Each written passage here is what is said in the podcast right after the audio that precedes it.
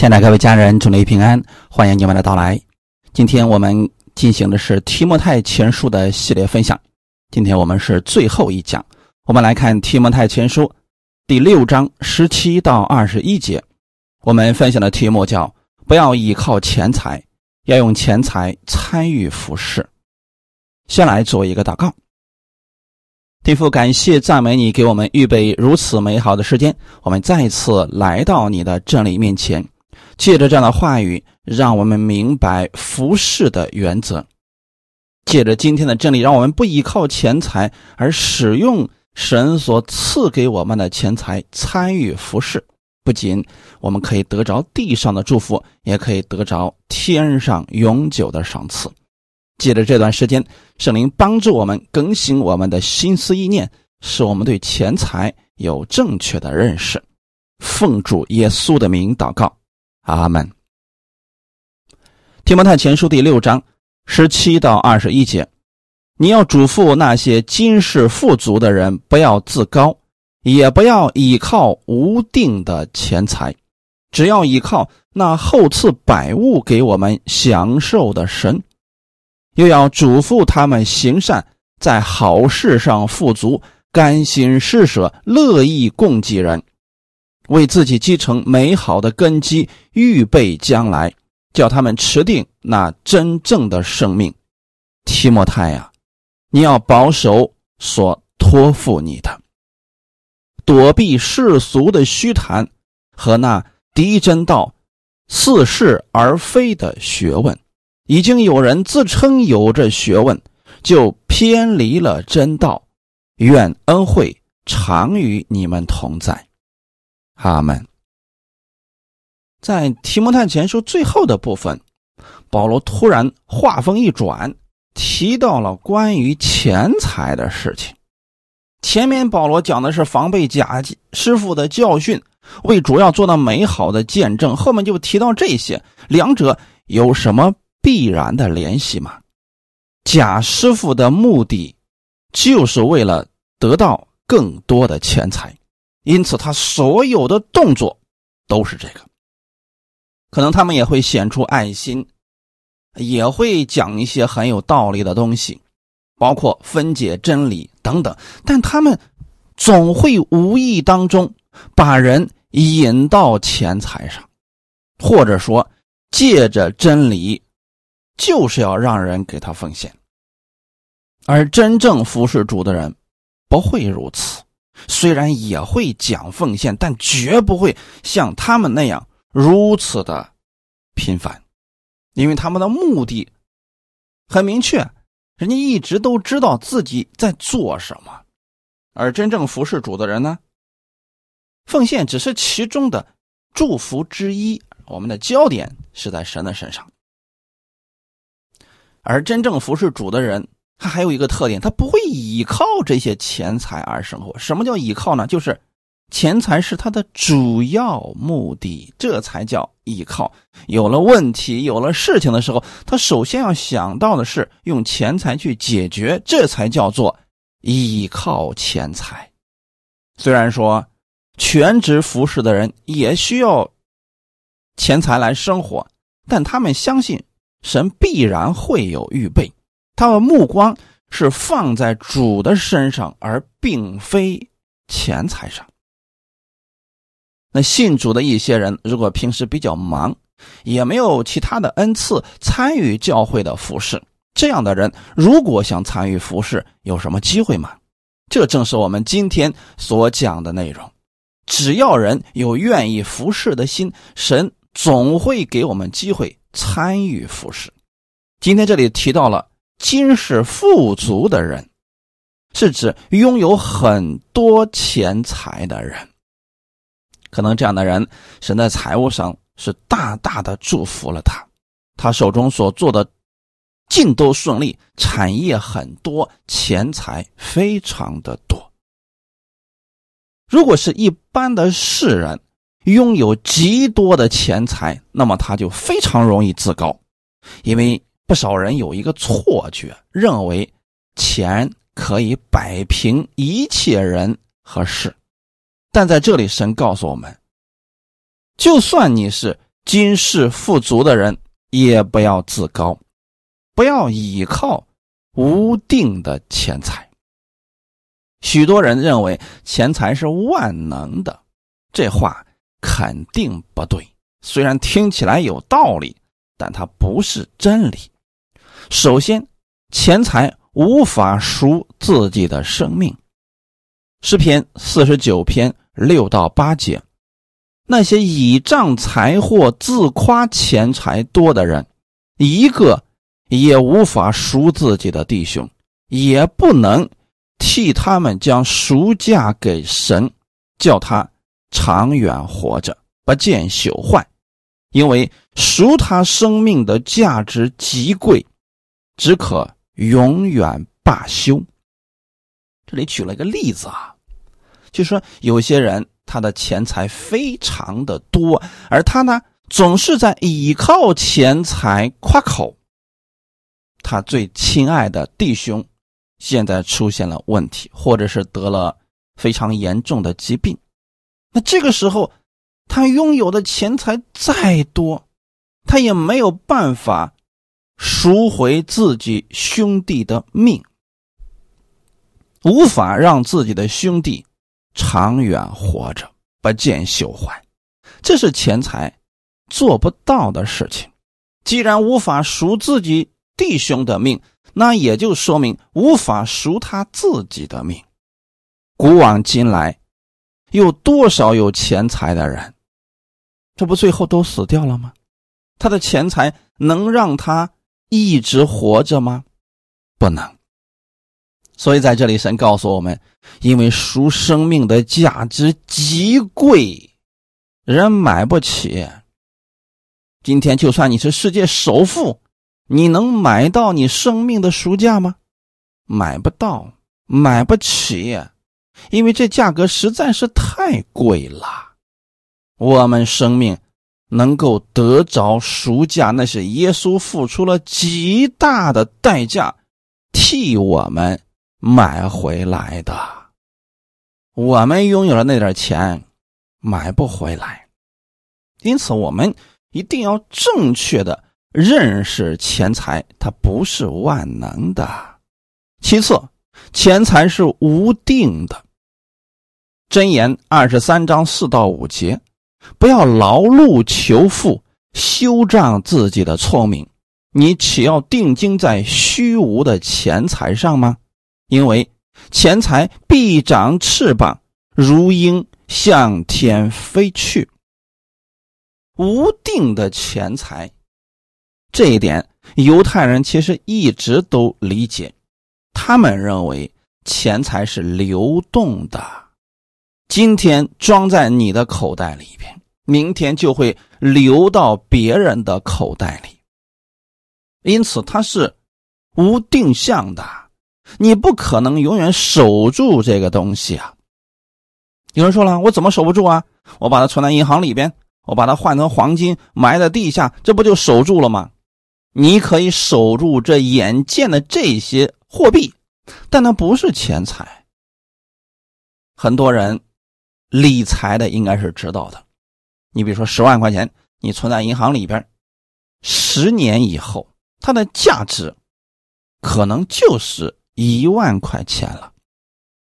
因为通货膨胀、物价提高等等社会因素，那个钱你看起来好像是十万。但十年前，你可以拿着这个钱到超市里买很多东西。十年后，你再拿着相同的钱进到超市里边，你发现已经买不了多少东西了。跟我们老百姓直接有关的就是，现在一百块钱你去超市买，你能买几样东西呢？这说明了什么？钱财是无定的。因此，不要把你的目光放在这些钱财上，不要劳碌求富，就是一心只是为了守住钱，成为守财奴，这也是一种悲哀呀。修障自己的聪明，就很多的人他以为有了钱就拥有了一切，这是。他自认为聪明而已呀，因此，我们不要将钱财成为我们终极追求的目标，也不能定睛在虚无的钱财上。它只是一个货币，一个符号，一个数字而已。在这里告诉我们，钱财必长翅膀，如鹰向天飞去，也就是说没就没啦。那同样的呢，说有就有啦。感谢主，因此我们要正确的认识钱财，它是无定的。你不要认为抓在你手里边的那才是真实的，那也不一定是真实的。最后呢，钱财你去依靠它，会让人无法结识。马太福音十三章二十二节，撒在荆棘里的，就是人听了道，后来有世上的思虑、钱财的迷惑。把道挤住了，不能结实。阿门。耶稣讲了撒种的比喻，这个种子落在了四种土地里边，第三种是落在荆棘里。这个荆棘和食物它是抢营养的，你种下庄稼，这些荆棘也好。杂草也好，它总是跟粮食去抢这些土地里的营养，而且呢，这些荆棘生命是相当的顽强，它总会影响粮食的正常生长。那如果说人已经听到了真道，后来呢，有了世上的思虑、钱财的迷惑。你有没有发现钱财它是迷惑的？在这里，其实耶稣想告诉我们的是，钱财就如同我们生长在地里的粮食旁边有荆棘是一样的。本身钱财没有对错之分，可如果它产生了迷惑，它就会影响你的生命，就会把道给挤住了，就如同经济生长起来。真正的粮食作物就无法生长是一样的。那在这儿看来，好像这些能力似乎是更大的。原因是什么呢？就是因为啊，它的迷惑力极大，诱惑太大了，看起来比真道更具有诱惑力。因此，一想起挣钱，人两眼都会发光。但一说起真道，还真没多少人两眼发光的。虽然有时候会有，但毕竟还是少数啊。其原因是什么呢？因为这些钱财能给人带来一些实实在在的眼前的利益。那有人可能就问了：难道神的真道不能带来这样的好处吗？能。但是真道到我们身上，不是随我们的心意可以为所欲为的。但是钱财这个东西到了人的手中，他就可以为所欲为了。就是好像主动权是在人自己的手里边，因此钱财的迷惑具有相当大的诱惑力，他会把道给挤住的。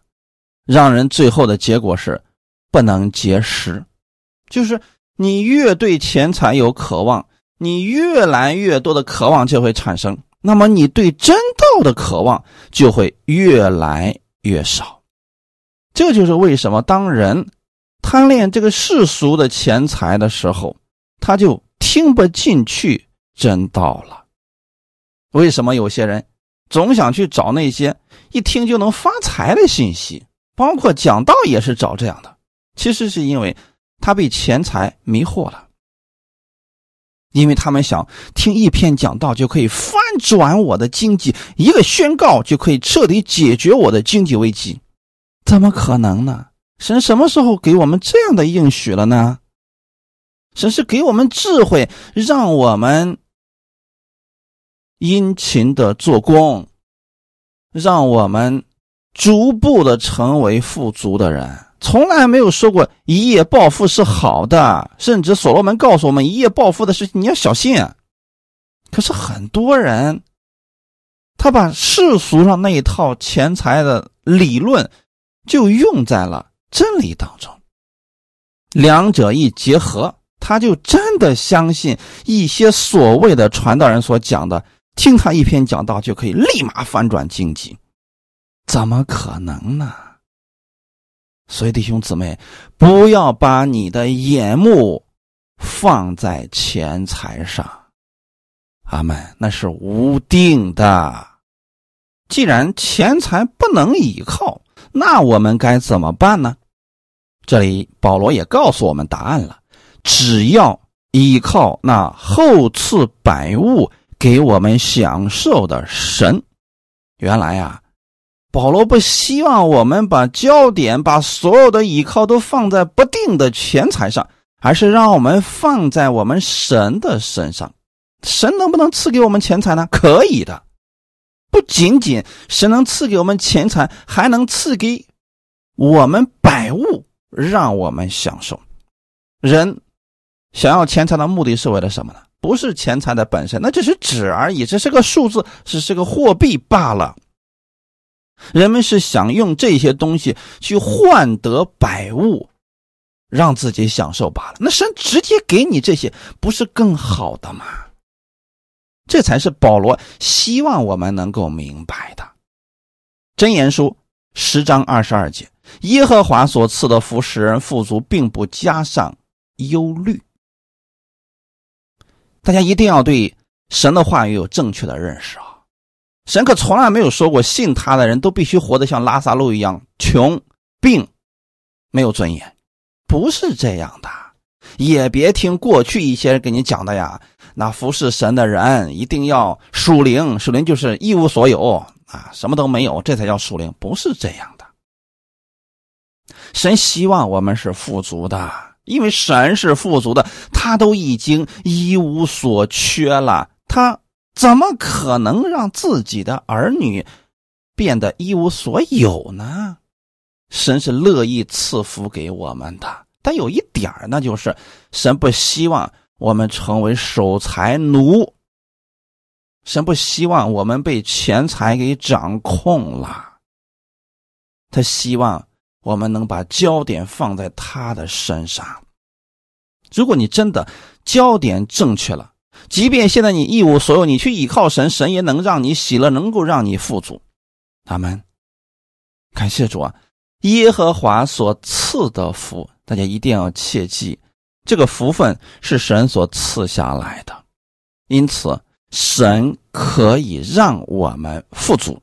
这个富足度包括的内容就比较多了，它不仅仅是指有钱，还包括健康的身体、喜乐的心。等等，但是世人拥有钱财，可不一定是富足的，他可能是真的贫穷的不得了，只剩下钱了，身体也糟糕的不得了，心情每天都忧虑、担心等等，总害怕这些钱财失去了。神赐给我们的，你就不用担心了，因为是神给你的，没有人可以夺去。阿门。因此，我们要去依靠。那厚赐百物给我们享受的神，神创造这个世界就是让人在其中享受的。阿门。这是因为亚当搞砸了，最进入这个世界之后，这个世界它现在变成我们必须要劳苦、要努力才能换取一点点的祝福。但今天在基督里，这一切都被释放了。你依靠从神而来的能力和供应。你是可以在这个世界上没有忧虑的富足的生活。阿门。真言书十八章十到十一节：耶和华的名是坚固台，一人奔入便得安稳。富足人的财物是他的坚城，在他心想犹如高墙。这里是一个对比啊。首先告诉大家正确的，神的名才是我们的坚固台。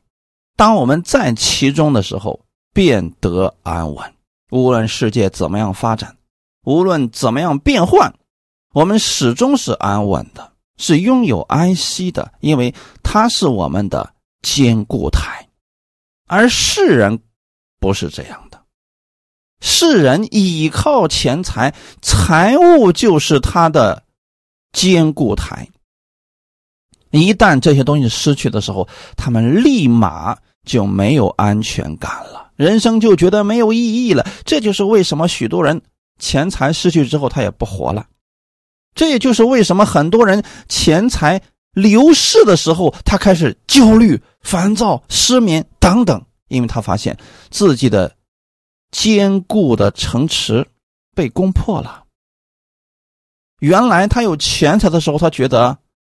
我的四围都有高墙护卫着呢，突然有一天，这一切都失去了，他心里边极不安宁啊！弟兄姊妹，你希望如何去生活呢？我鼓励大家把焦点放在神的话语上，把焦点放在我们神的身上，而不要放在财物上。一旦你认为，神才是最主要的、最重要的，钱财就不是那么重要了。那这个时候，你自然会去亲近神，去去聆听他的话语，去看重他的话语，钱财富足、平安喜乐，自然就临到你的身上了呀。路加福音十二章十三到二十一节当中讲了一个故事，也就是耶稣当时讲的，说有一个财主。田产丰盛，他自己心里思想说：“我的出产没有地方收藏，怎么办呢？”所以他把自己的仓房给拆了，盖了一个更大的，在里边收藏了一切的粮食和财物。他觉得可以了，这就是他坚固的保障。然后他对他的灵魂说：“灵魂呐，你有许多财物积存，可做多年的费用，只管安安逸逸的吃喝快乐吧。”这不正是今天大多数世人想得着的吗？拼尽一切的时间，甚至说不惜付出损害身体的代价。也要去收藏一切的粮食和财物，为了什么呢？为了以后能过安逸的日子。可是有多少人最后过了安逸的日子呢？他用了几十年的时间去拼搏，最后一无所得，可能还会落下一身的病。于是许多人。开始变得迷茫，不知道什么是值得相信的，因为人们一开始焦点就错了，他把焦点放在了无定的钱财上，最后失望那是必然的呀。就像这个财主一样，他其实是很无知呀，他把一切都准备好了，他没想到自己的生命结束了。是不是有很多的人跟这个财主是一样的呢？许多人是用了几十年的时间，终于存了一点钱，他想着：“哎呀，这下我可以想吃什么就吃什么，想玩什么就玩什么呀。”突然，他发现自己享受不了这些了，因为年龄大了，想去旅游爬个山已经爬不上去了，想去吃个好东西，发现牙齿已经掉的差不多了。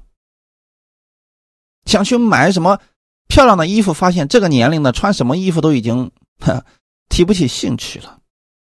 这就是他把多年所积蓄的都归入了虚空了。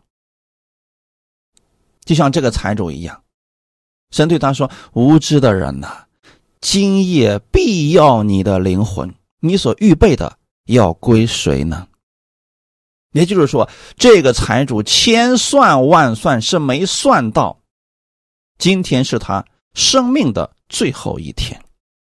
有太多的世人，都是像这个无知的财主一样在生活呀。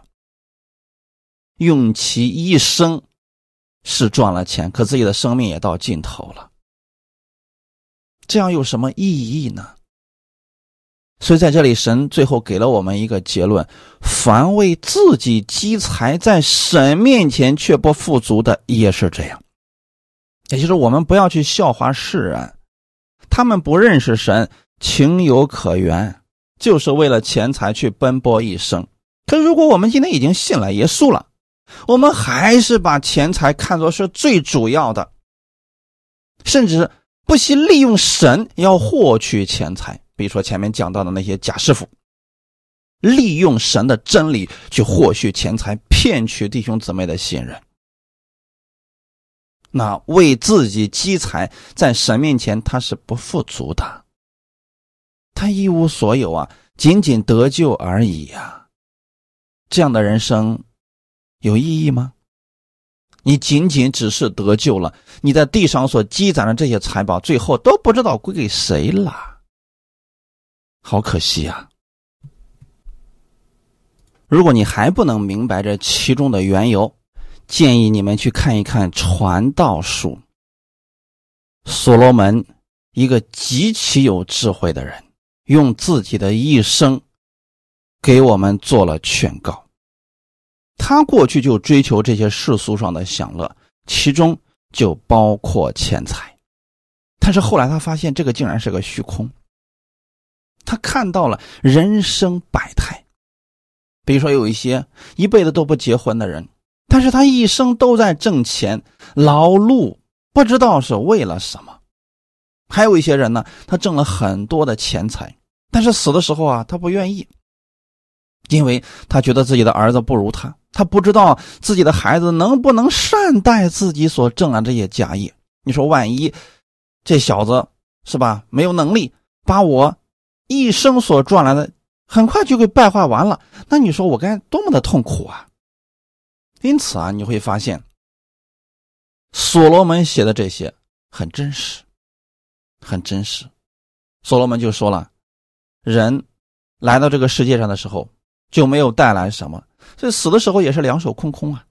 那么我们在这个世界上忙碌这一生，积攒的这些又有什么意义呢？可能你初次读传道书的时候会发现，好悲凉啊。但是你会发现，如果没有神，这一切真的非常的悲凉；但有了神，这一切就不一样了。传道书五章十八到二十节，我所见为善为美的，就是人在神赐他一生的日子吃喝，享受日光之下劳碌得来的好处，因为这是他的份。神赐人资财丰富，是他能以吃用，能取自己的份，在他劳碌中喜乐，这乃是神的恩赐。他不多思念自己一生的年日，因为神应他的心，使他喜乐。这才是终极我们的盼望啊。不要劳碌求富，不要把你的目光放在钱财上，而要放在神的身上。所罗门是明白这一点了，说什么样的人才是有福的呢？什么才是美的，才是善的呢？就是人在神赐他一生的日子吃喝，享受日光之下劳碌得来的好处。有太多的人只是会赚钱，但并不会享受生活。他一年到底都休息不了几天，而且呢，神赐人资财丰富，他能吃用，这才是福分呐！太多的人就是把钱挣来之后放在银行里边存着了，那有什么意义？那不是你的，你真正享用的部分才是你的。那作为我们而言，如果今天我们拼命的挣钱，忽略了自己的生命，你在地上。生命结束的时候，你是一无所有啊！但如果说我们能够善用钱财，并且呢，在天上能有财宝积存啊，这就变得有意义了。因此，要在神面前做一个富足的人。阿门。该怎么做呢？今天的十八节到十九节，又要嘱咐他们行善，在好事上富足，甘心施舍，乐意供给人，为自己积成美好的根基，预备将来，叫他们持定那真正的生命。这两节是正面教导我们如何使用钱财，要用钱财来行善。作为有钱人，要像一个忠心的管家。主耶稣在路加福音十六章的时候，曾经讲到过一个不义的管家。那个故事就是教导信徒如何在钱财上做神的好管家。那就是利用神交在我们手里的钱财，在这个地上结交朋友、传福音，把钱财用在神的事工上，使神的名得着荣耀，是福音事工因着我们的奉献能得以扩展，使人得救归主，这样。就可以积财宝在天上，而在地上呢，神会赐给你更多，让你成为财富的管家，让我们可以做更大的事情。这样，信徒就得了双倍的祝福，地上的以及天上的。比如亚伯拉罕，他是一个善待远方来的人的。这样一个好客之人，甭管是谁啊，到他家门口经过了，亚伯拉罕就请他们进去吃点饭、喝点水，然后再让他们继续行路。他是乐意接待远人的。那这样的亚伯拉罕，他的地上的祝福如何呢？非常的丰富，在天上的祝福呢，也是非常的丰富啊。感谢主，所以亚伯拉罕是得着了双倍的祝福，他的后裔。如同海边的沙，天上的星，这指的就是两方面的祝福：地上的以及天上的。因此，亚伯拉罕可以说他是在好事上富足的人。你们也可以效法亚伯拉罕，这样神会赐给你更多啊！我们不是辛辛苦苦的挣来很多钱，你要相信神给你智慧，神赐福你手中所做的，比你自己去努力来的更容易。他们，但是这个观念我们一定得打开呀，因为毕竟涉及到钱财了，很多人还是比较敏感的。一提起来要支持福音事工，要去奉献，很多人的心一下子就揪起来了，说怎么能行呢？是不是？这是我自己辛辛苦苦挣来的呀，弟兄姊妹，你得正确认识我们的神以及钱财。阿门。路加福音十六章第十节。人在最小的事上忠心，在大事上也忠心；在最小的事上不义，在大事上也不义。总有很多的信徒告诉我说：“哎呀，神要是赐福我，让我成为一个极其有钱的人，那我一定会支持福音的施工，一定会为主去做那美好的见证。”这还真不见得呀！如果现在你。都难于奉献，每次都觉得哎呀，神要夺取你的钱财一样的，在小事上你都做不了，将来的大事上，钱多了你更做不了了。这个世界上有钱的人吝啬的多的去了啊，不是说有钱了就一定会变得非常的慷慨大方的，还真不一定。反观是有一些穷人，哎，他心是富足的，所以人家能给出去啊。这个在教会当中，这样的人也很多啊。许多人很有钱，但是呢，奉献的时候那是没有，甚至说能挤出来那么一点给神。这说明了什么呢？他对钱财没有正确的认识，他不知道自己如果是甘心乐意的献在了神的面前，神会赐给他更多的。甘心施舍，乐意供给人。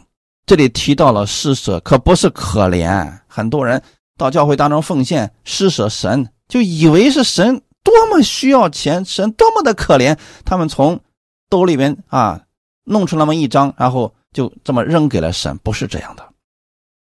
不是指可怜，而是甘心乐意的给予，心欢喜的那种给予。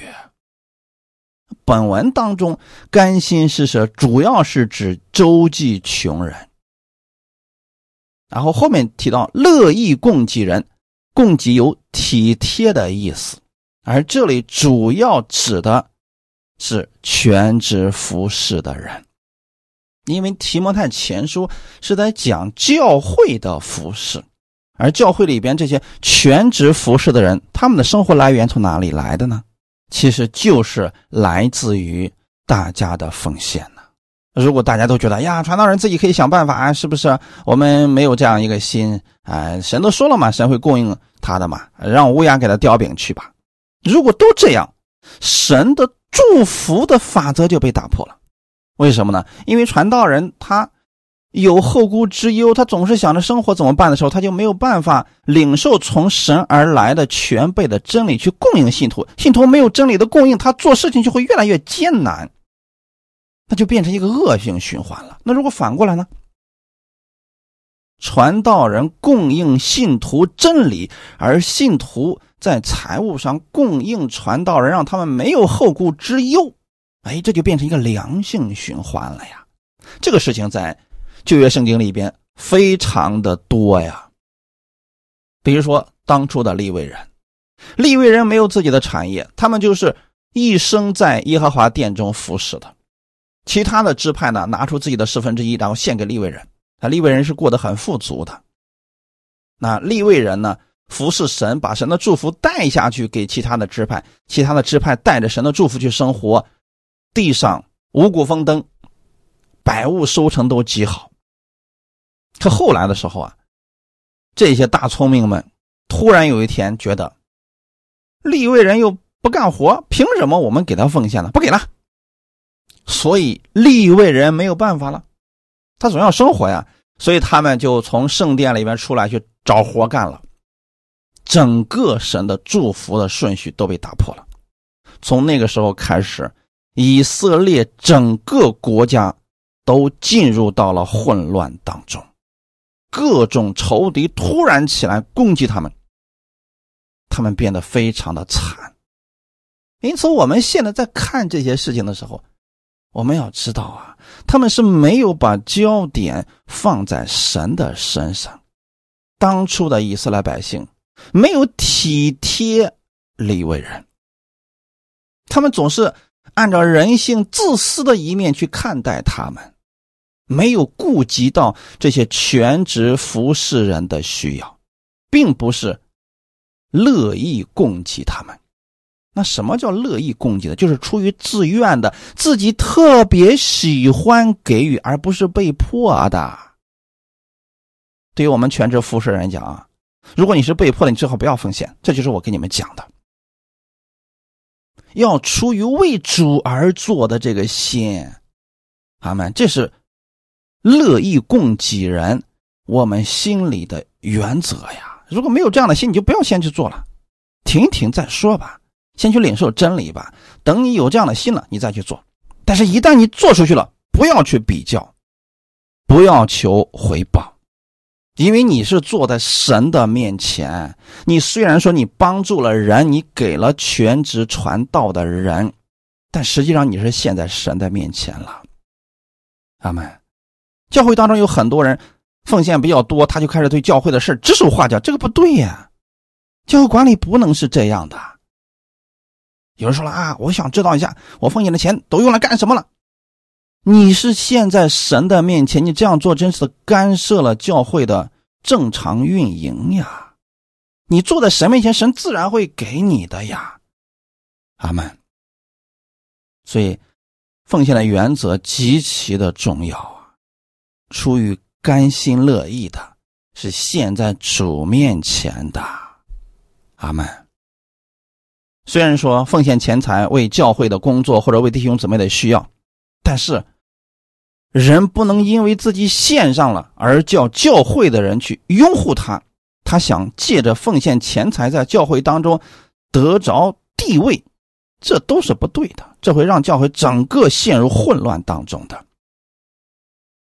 所以我们要明白什么是乐意供给人，就是你是体贴到别人了。阿门。只有明白了奉献的原则，才能为自己积成美好的根基。如果自己做了这样的事情，比如说自己奉献了，他发现别人没有做，就在后面说三道四，甚至说议论别人没有爱心，这都不正确啊！这说明对真理不认识。因为我们每一个人的信心不一样。虽然说有些人很有钱，但他没有信心去做这个事儿的时候，你这样去评价他，实际上是在定罪他呀。我们自己做了，没什么可夸口的，因为我们是甘心乐意去做的嘛。阿门。所以奉献的原则大家要明白。十九节，为自己积成美好的根基，预备将来叫他们持定那真正的生命。用钱财服侍也是一种服侍，这是坐在主的面前。大家一定要切记，你奉献了，你是坐在主的面前，这是你自己的服侍。至于别人，他可能没有这样的看见，或者没有这样的负担，也有一种可能就是他还没有这样的信心去做这个事儿。因此，每个人的观点不同。服侍方式也不同，不能一概而论的。就拿我来讲，我是全职服侍的，但你不能说让每一个服侍神的人都来做全职吧？那也不能啊，因为他从神那儿领受的恩赐、职分都是不同的。那有一些人就是神在财务上大大的赐福给他，而他在财务上供应教会、供应传道人，这也是一种服侍呀。这种服侍没有高低贵贱之分。都是尽心而做啊！就拿我来讲，那我我是做教导工作，那我就用心去教导，用真理教导，不加上我自己的意思，把真理给大家解明了，这就是我尽心去做了。我不会因为我做了这样的事我就开始夸口，开始瞧不起其他的人，这个不对。阿门。因为手和脚没有什么可比性，都是相当重要的。哈利路亚。因此啊，咱们今天讲的一定要正确的理解。而今天他讲的是，在善事上服侍神，用金钱去服侍神，不是指普通的奉献，也不是指十一奉献啊，而是指在钱财上大量的支持福音施工。比如说，建立会堂，又或者经常帮助教会购买必需品等等。这样的人都是甘心乐意去做，而不是牧师说：“哎呀，我们现在会堂里需要多少钱，大家都开始奉献吧，每个人平摊多少钱。”这个不是啊，这就是强制奉献了，这个不对啊，不建议用这种方式啊。而是我们明白了真理，我们看到了教会的需求，所以我们愿意为教会献上这个。他们比如说有一些教会啊，他那个赞美诗班没有钢琴，那么有一个非常富足人，他说：“哎呀，我愿意买一架钢琴给咱们这个教会。”这是什么呢？甘心乐意的奉献，没有人逼着他去做，也不是别人道德绑架让他必须去做，不是这样的啊。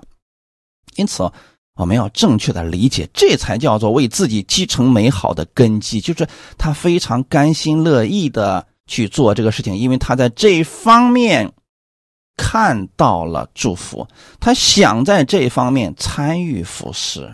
阿门。这个事情啊。强求不来，大家一定要切记啊！你还有一些人，他是看到了传道人的需求，所以他就一直供应这个传道人。那这就是神给他的赏赐呀！阿门。你想想看，如果没有人供应我的话，我的生活怎么办呢？是不是？但是因为后面一直有人持续不断的供应福音施工，所以我才能这样坚定的、没有后顾之忧的来服侍大家。这样的话，你们有什么问题给我留言，我会及时的回复。如果说那我要现在去先为家庭去操劳了，那么大家有什么事情找到我，我说哎，对不起，我这会正上班呢，你们心里会如何呢？所以每一个人所站的位置不一样。那今天咱们讲的就是什么呢？那有一些人他就是在钱财上得到了神大量的祝福，所以他愿意在这块不吝啬的去帮助传道人。哈利路亚。我们今生一切的机会、学问、才干、金钱，都是神赐给我们的。使我们可以使用这些，预备自己可以在将来有美好的赏赐。阿门。有恩赐的人可以用恩赐为自己预备将来；有口才的人用口才为自己预备将来；有钱财的人可以用钱财为自己预备将来。是要做成美好的根基呀，这就是积财宝在天上了。那神把钱财交给信徒，让他富有，目的就是要叫他有很多的机会去帮助教会、帮助信徒积财宝在天上。阿门。因此，他们可能会付出很多很多。阿门。可不是根据他们的数量来给他们赏赐的，是根据他们的心。你们还记得吗？有一次，耶稣和门徒坐在会堂里奉献箱的对面，他看见有个财主投进去很多钱，还有一个穷寡妇投进去两个小钱。耶稣是怎么说的呢？说这个穷寡妇所献上的超越了众人的，因为其他人呢是有余献上的，而这个穷寡妇呢是什么？是把自己一切养生的都献上了。这说明什么呢？这个寡妇没有人逼她，但是她乐意献上自己的这一切，所以在神看来极其的重要啊！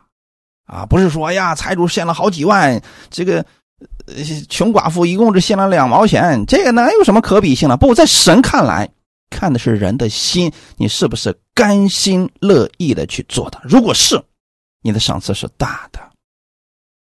阿门。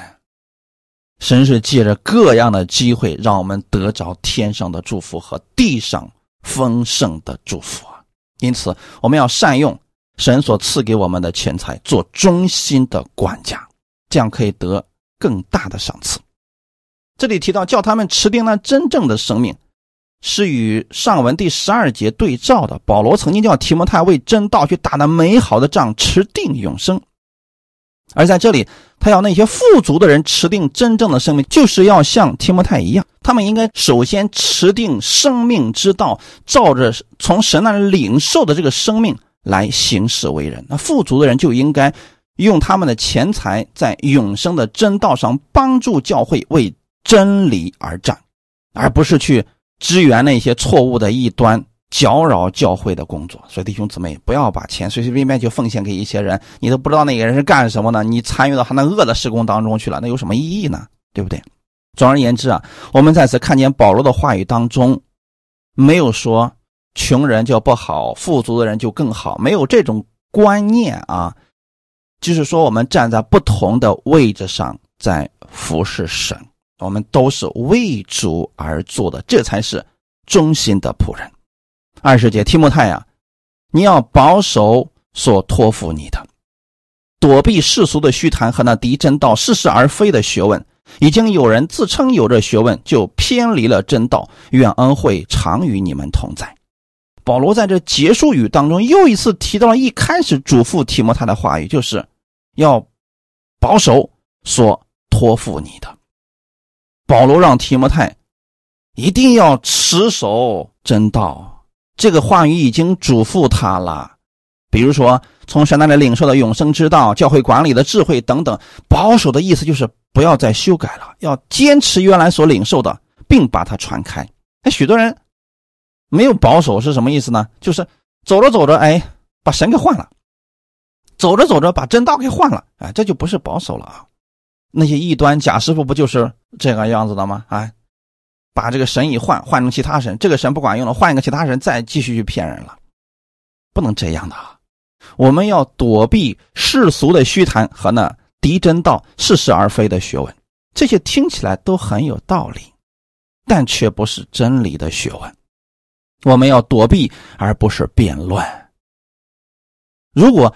你真的想去辩论，就必然会受他的影响呀。因为这些人的目的很清楚，就知道自己偏离真的，他就不信神的呀。所以不要想着如何改变他们。你如果真的对这些人有负担，你可以为他们祷告。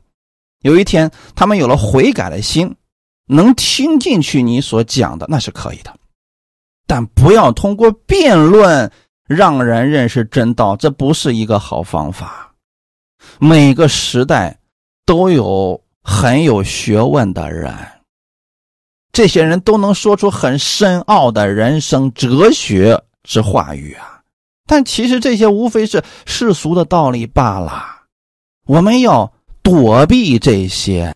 不可否认的是，这些学问确实有一定的道理，但它跟真理比起来，那就差别太大了。真理不仅仅能让我们在世上富足，还会给我们生命。但这些道理听听，可能这个时候管用，过两天又不管用了呢。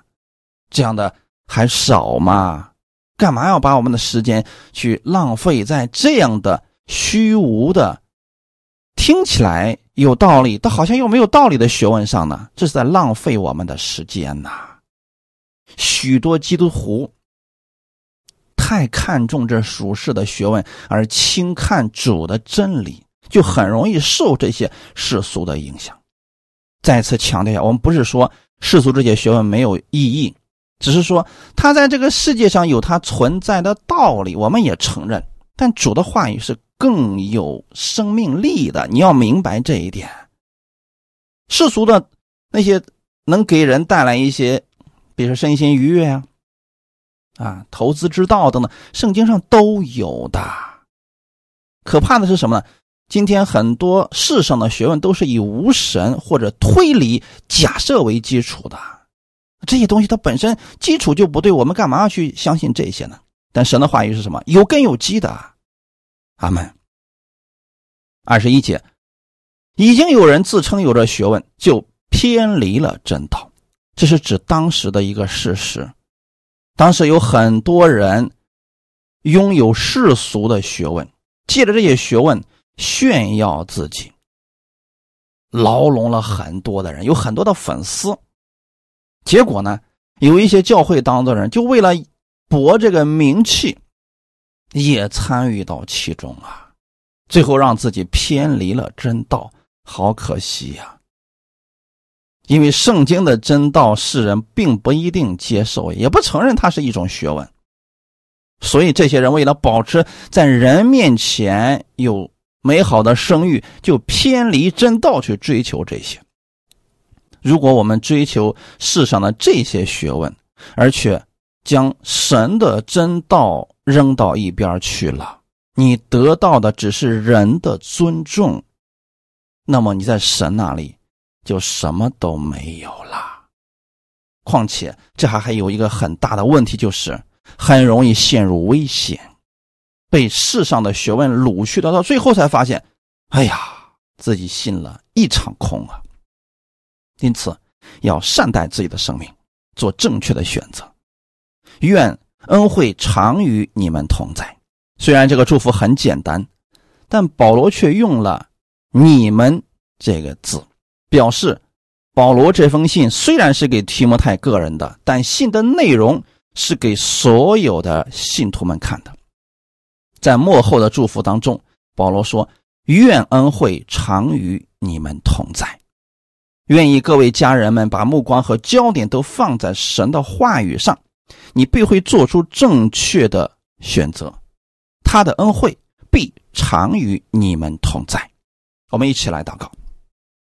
天父，感谢赞美你，感谢你给我们今天这个时间，让我们在真道上稳固我们的信心，建立正确的根基。我们不依靠钱财，因为钱财也是你所赐的。我们愿意用钱财来参与服侍。神，你给我什么样的位置，我就在这个位置上服侍你，因为我的一切都是你赐给我的。谢谢你让我明白这样的真理，也让我知道当如何去参与到服侍当中来。借着我，使更多的人能认识真理，认识神的爱。一切荣耀都归给你。奉主耶稣的名祷告，阿门。耶稣爱你们，